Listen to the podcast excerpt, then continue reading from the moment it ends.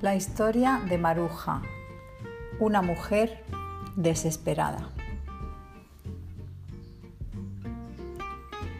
Maruja se pasa el día lavando ropa, barriendo el suelo, arrodillada, fregando cacharros, recogiendo la basura. Corre para arriba y para abajo limpia el cuarto de sus hijas Raquel y Rocío y de su marido Roberto y nunca está todo arreglado. Tiene que ir al mercado y pelear con el verdulero porque todo está muy caro. Vuelve cargada de remolachas, rábanos y siempre compra muchas barras de pan.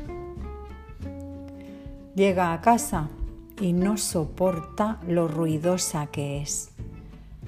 Todo el tiempo suena el teléfono, tocan el timbre, oye ruidos de motos afuera.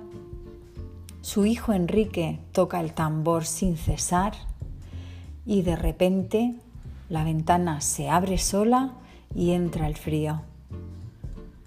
¡Qué vida perra!